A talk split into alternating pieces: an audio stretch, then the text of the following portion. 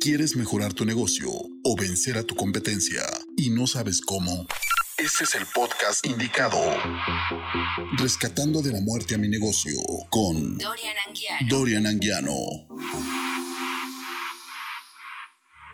¿Qué onda colegas? Con el gusto de saludarlos siempre y esperando que se encuentren excelente. Yo soy Dorian Anguiano, director general y fundador de Jenner, Grupo Nacional de Empresarios Restauranteros y este es un podcast dirigido a dueños de negocios en la industria de alimentos y bebidas que buscan que sus negocios no mueran. Y el tema del día de hoy te hablaré de qué debe tener un gerente. Comienzo este podcast diciendo que muchas veces no nos damos cuenta que en lugar de tener un gerente tenemos a un capitán de meseros, o tenemos a un chef, o tenemos a un barman. Es más, a mí me tocó ver que al jefe de seguridad le dieron el puesto de gerente en una de las sucursales en las que me tocó colaborar. Y no es que menosprecie a estos cargos, aclaro, alguna vez me dieron la posición sin estar preparado y agradezco la oportunidad a los dueños de aquellas empresas me permitieran practicar, porque eso fue una práctica hacia mi preparación como director general y fundador de mis propias empresas.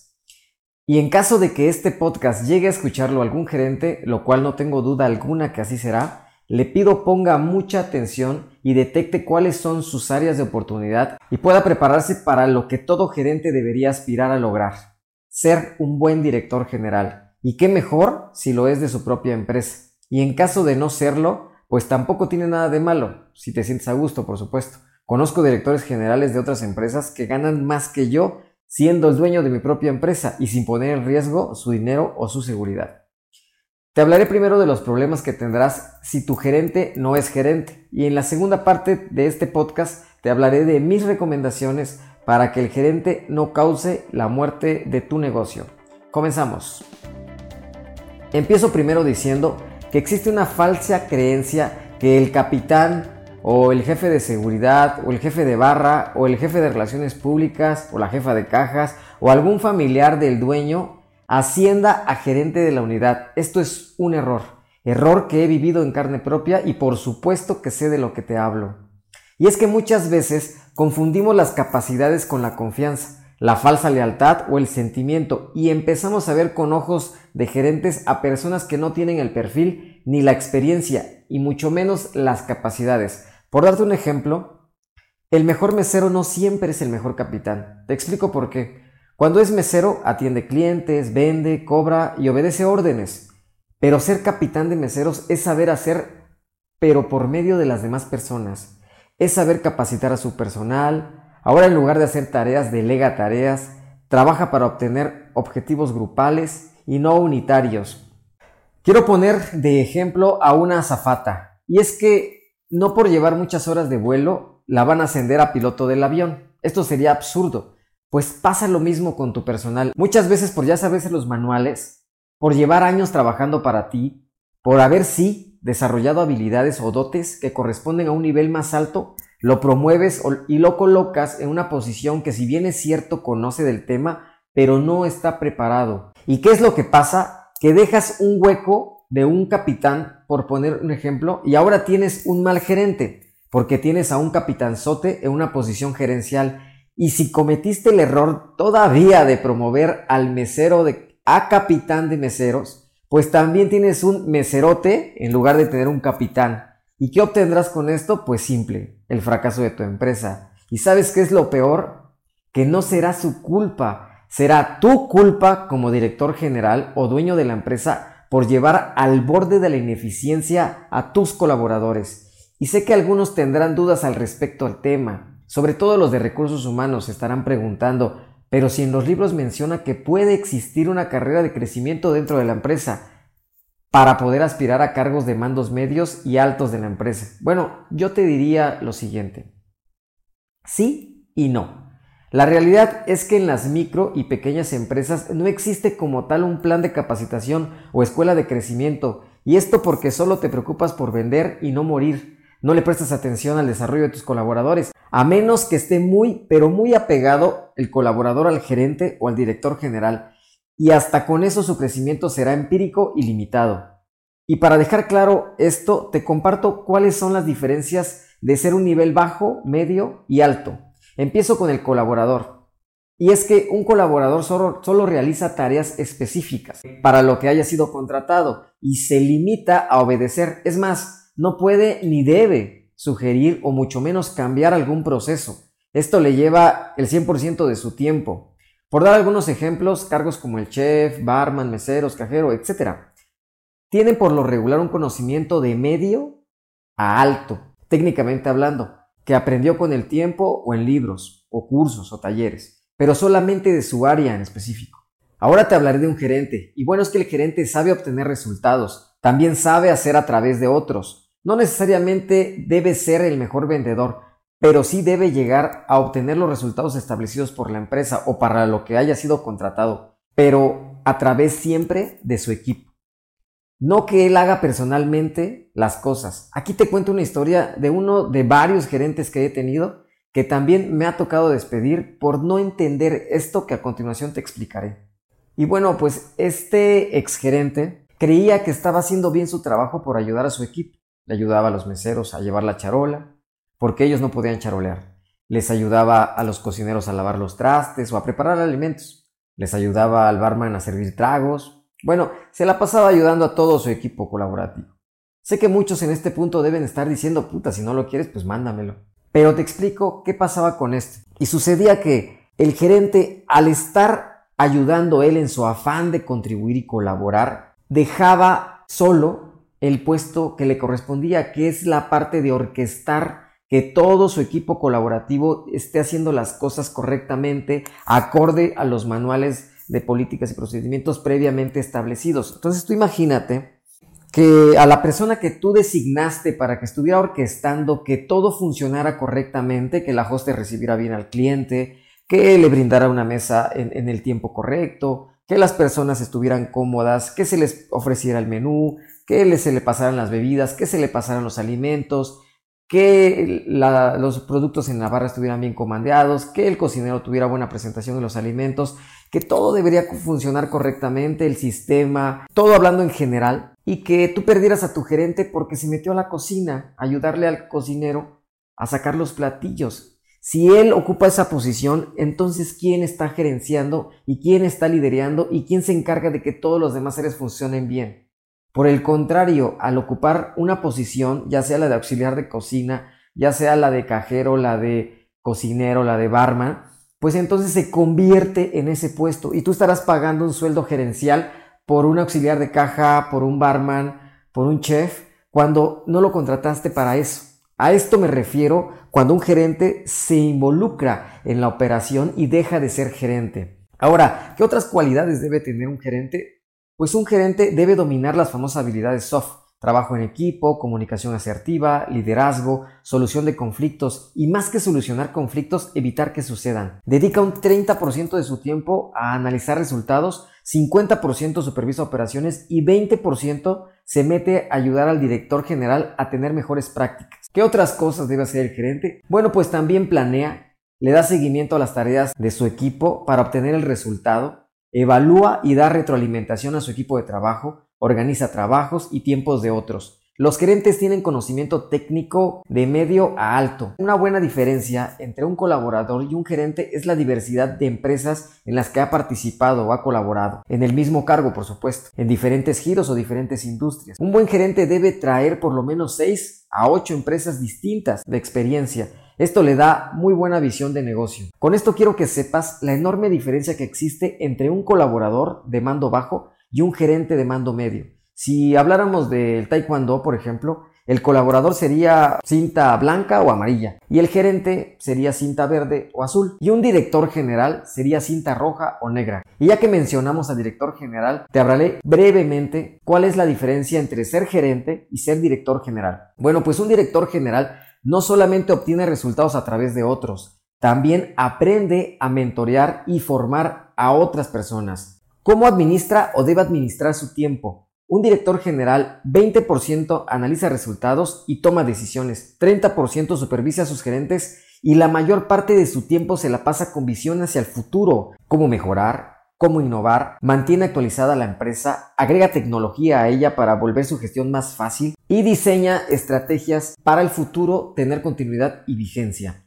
También su conocimiento va de alto a experto, sobre todo en análisis de problemas o conflictos. Por darte un ejemplo, el contador o mi contadora Priscila, que por cierto le mando un saludo, me dice, este es el estado de resultados y salimos en números negativos a causa de la pandemia. El gerente me dice, aquí está el análisis de por qué obtuvimos números negativos. Y el director, o en este caso mi función, debe decir y detectar que aquí está el problema en el modelo de negocio o arquitectura comercial, solo con ver los resultados financieros y solucionarlo para que esto no vuelva a suceder. Como pueden ver, se mete más en el tema estratégico y deja de lado los problemas operativos, porque entiende o entendemos que se debe tener visión siempre hacia el futuro. Si tú volteas a ver los problemas operativos que existen en el día a día, te concentras en lo urgente y pierdes de vista lo importante. Ahora, ¿qué pasa con aquella persona, y me incluyo, que venimos desde abajo y pasan de ser un colaborador de mando bajo Luego pasas de ser un gerente de mando medio y terminas ocupando el cargo de director general teniendo un mando alto. Bueno, pues para esto, ¿quién mejor que yo para responder esta pregunta? Pero antes, nos vamos a un corte y regresando te diré qué pasa con aquellos que llegamos a ser directores generales viniendo desde el sótano.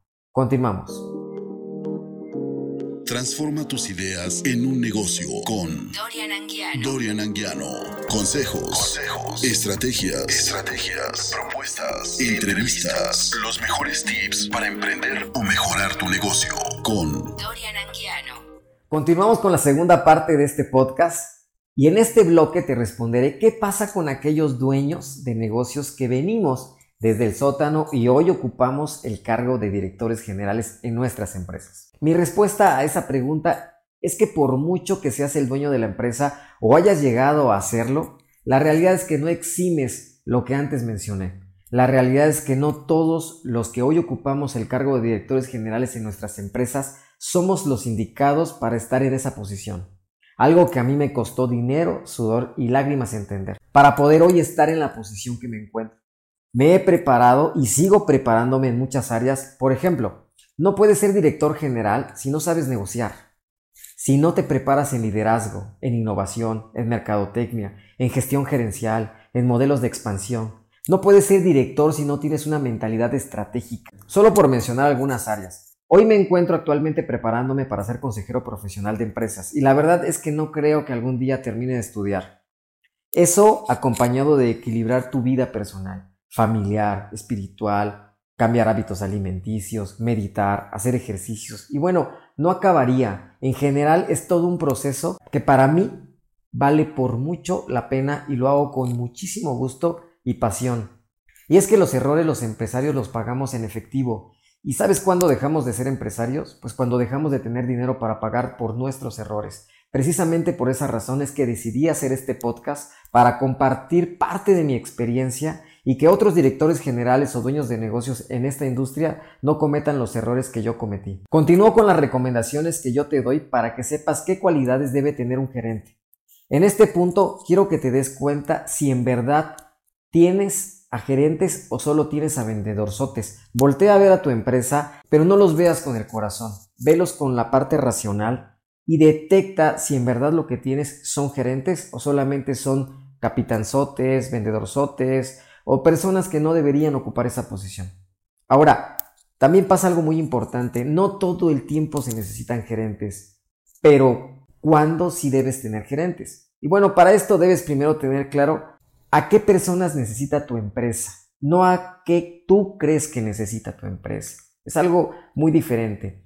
Yo diría que necesitas tener gerentes si la experiencia que tienes ya no te da el ancho de banda. ¿Qué te quiero decir con esto?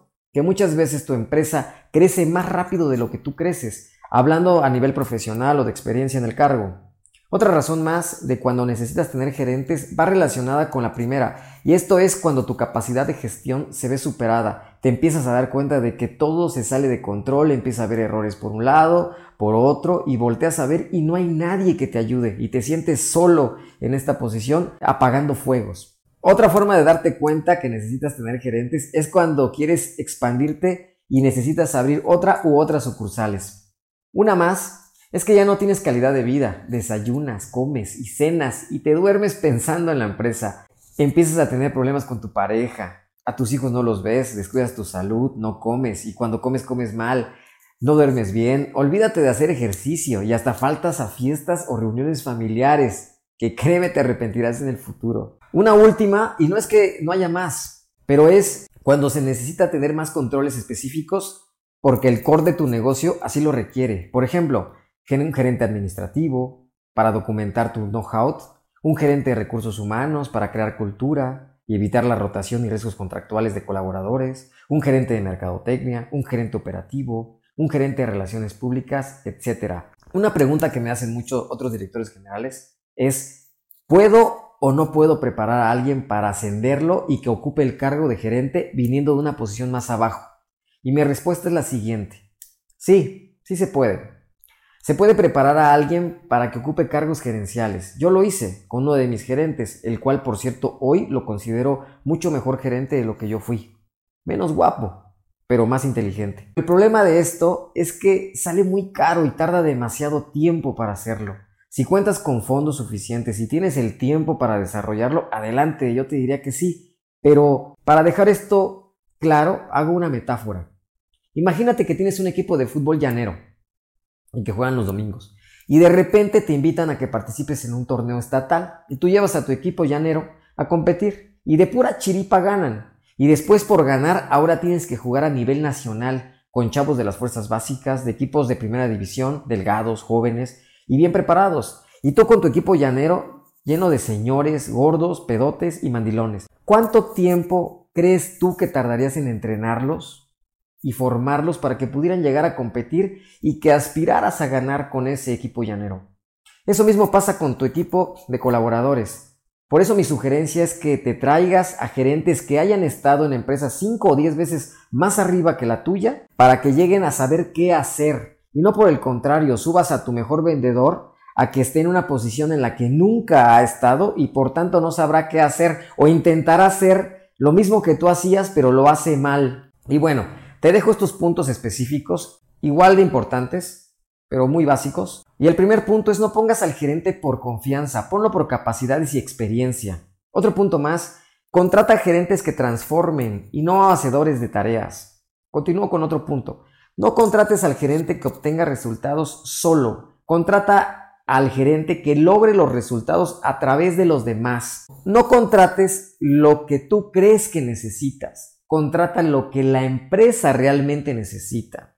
Si tienes dudas con respecto a eso, busca a alguien que te asesore en este tema, porque muchas veces contratamos lo que creemos que la empresa necesita, pero ¿qué crees? Resulta que no es lo que necesitaba la empresa, es lo que tú necesitabas.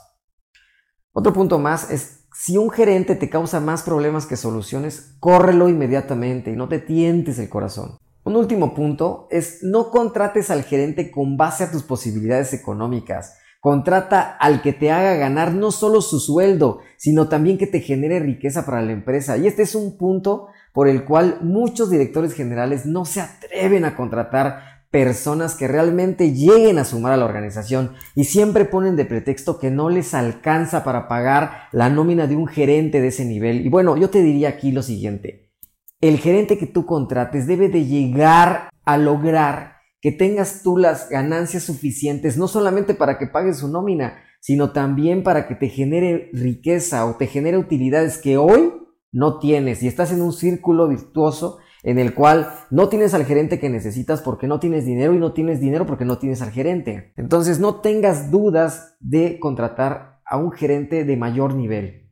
Bueno, yo me despido recordándote que Tener un mal gerente o contratar mal o peor aún colocar a alguien de tu personal en esa posición puede afectar tu empresa de manera irremediable. Tómate el tiempo de seleccionar correctamente y no tengas miedo de reemplazar al que tienes actualmente si es que no te da resultados.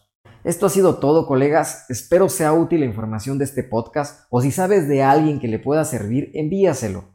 También compártelo con tus colaboradores de mandos bajos para que sepan por qué no son promovidos aunque lleven años trabajando contigo, o a tus gerentes para que sepan por qué los despediste. Y con esto evites la muerte de tu negocio. Hasta pronto. Si quieres vencer a tu competencia o salvar a tu negocio de la muerte, contáctame por medio de nuestras redes sociales como Dorian Anguiano. Dorian Anguiano. Nos escuchamos en el siguiente episodio.